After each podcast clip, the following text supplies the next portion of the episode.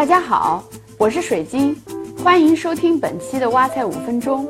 在这一期的节目里，我们将给大家讲讲理财中的资产配置。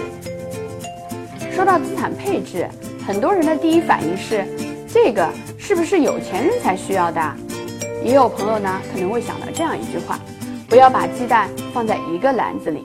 其实这里指的就是在投资里，我们要学会。合理的配置来分散风险。无论我们手上是有一万还是一百万，我们都会考虑这些钱是全部购买固定收益的理财产品呢，还是分配一部分来购买基金，或者留一小部分炒股票。如果购买了固定收益的理财产品的话，期限又应该怎么安排呢？我们是把钱全部放在活期产品里呢？还是可以考虑部分购买长期的理财产品，获得更高的收益。那如果临时需要钱，又该怎么办呢？其实这些问题的背后，就离不开我们要谈的资产配置。把有限的钱进行合理的安排和分配，保证家庭资产长期持续稳健的增长，就是资产配置的目的。在日常理财中，我们怎么来做资产配置呢？今天我们将给大家介绍一个小工具——标准普尔家庭资产配置图。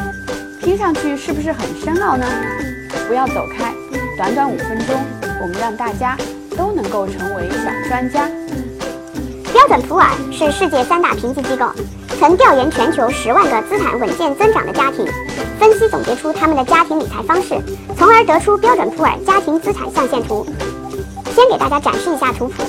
在这里，我们可以把手头的钱分成四个部分：短期要花的钱、保命的钱、保值增值的钱、生钱的钱。短期要花的钱，从字面意思理解，这部分的钱是用来应对我们短期的日常开销，比如日常的生活、买衣服、旅游和临时发生的突发性支出，或者临时你想添置点什么东西。一般来说。这部分的资金的金额约是我们三到六个月的生活费。在配置时，我们可以考虑选择灵活期限的理财产品，比如货币基金、挖财宝 APP 上的生息宝都是此类的产品。这部分的钱留得太多，日常用不到，资金利用率低，收益也就会少。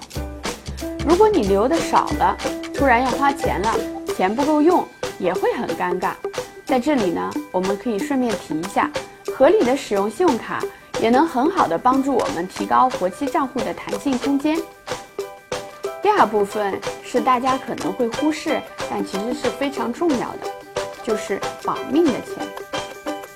简单说，在投资之前，我们需要考虑一些大额的意外开支，特别是对家庭的主要收入来源的成员，万一有意外的发生，如果没有准备。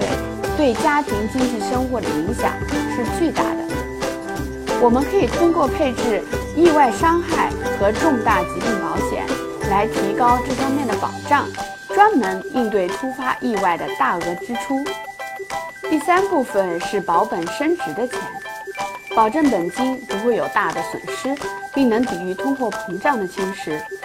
收益不一定要高，但要长期稳定。这部分根据年龄的不同，一般占到家庭资产百分之二十到四十左右。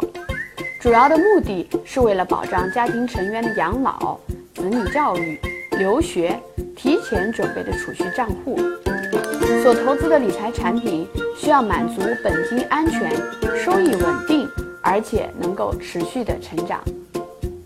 我们这里提到的相对安全，这个和个人的风险承受能力。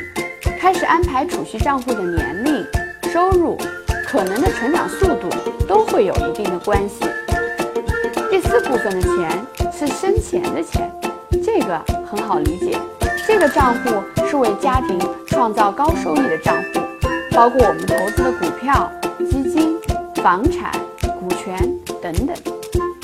这个账户安排的好，能让我们工薪阶层了工资收益外，在风险承受范围内。获得最大的投资性收益。这个账户的投资需要我们对自己的风险承受能力有充分的了解，无论盈亏对家庭都不能带来致命性的打击，这样才能让我们从容的抉择。我们的四个账户就像桌子的四条腿，让大家树立平衡理财的观念。理财的目的，总结来说，就是要确保我们现在过得好，以防万一过得不好，保证永远过得好和未来也能过得好。感谢收听本期的挖财五分钟，智慧财富人人可享，挖财五分钟让理财更轻松。